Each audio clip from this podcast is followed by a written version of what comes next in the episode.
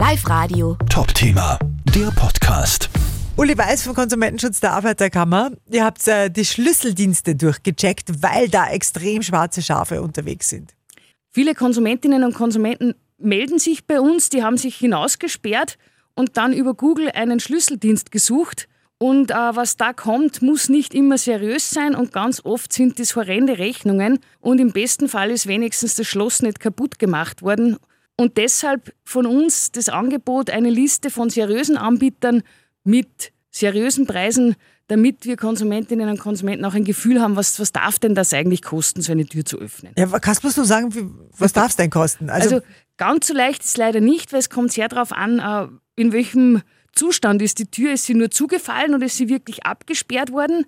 Äh, und auch zu welchem Zeitpunkt. Es ist natürlich ja während der Geschäftszeiten dieser Handwerker ist es natürlich günstiger, als wenn ich es um, am Sonntag um, um zwei in der Früh brauche. Aber die Preisspanne geht laut unserem Preisvergleich von 65 Euro bis 300 Euro bei einem seriösen Anbieter.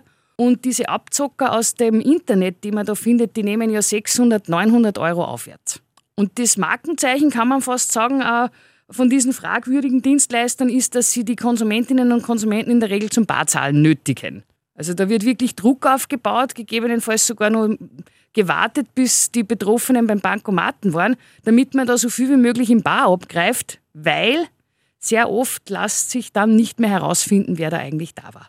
Also die, die Leute beschweren sich dann bei euch und ihr könnt die gar nicht mehr äh, Genau. nachforschen, wer genau, das wir war. können die, wir können äh, die Personen, die da da waren und, und zu viel verlangt haben, die können wir gar nicht mehr habhaft machen, weil wir in der Regel keine Rechnung haben, keine Adresse. Aber wie funktioniert das? Wie, wie schaffe ich es denn, dass ich in Google, bei einer Google-Suche dann ganz oben als Betrüger aufscheine eigentlich? Indem man Anzeige lanciert. das reicht. Das Okay. reicht. Wer den Versuch machen möchte und äh, Schlüsseldienst eingibt, wird sehr wahrscheinlich einen Schlüsseldienst herausgeworfen bekommen, der nicht auf unserer seriösen Vergleichsliste steht. Okay. Also kann man generell sagen, wenn ihr einen Schlüsseldienst braucht, äh, googelt nicht.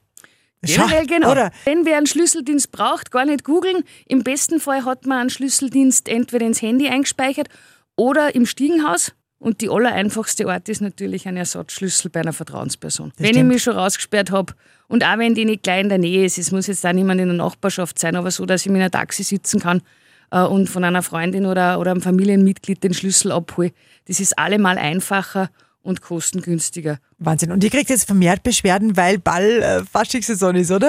Wir haben in den letzten Jahren so ein bisschen die Erfahrung gemacht, dass gerade so in der Ball-Faschingssaison dieses Thema etwas mehr nachgefragt ist. Vielleicht passiert es uns öfter, dass wir uns hinaussperren, wenn wir in Partylaune sind. Weil wir so müde sind vom Tanzen Genau. beim Heimkommen. Genau. Super, Uli, spannende Geschichte. Herzlichen Dank.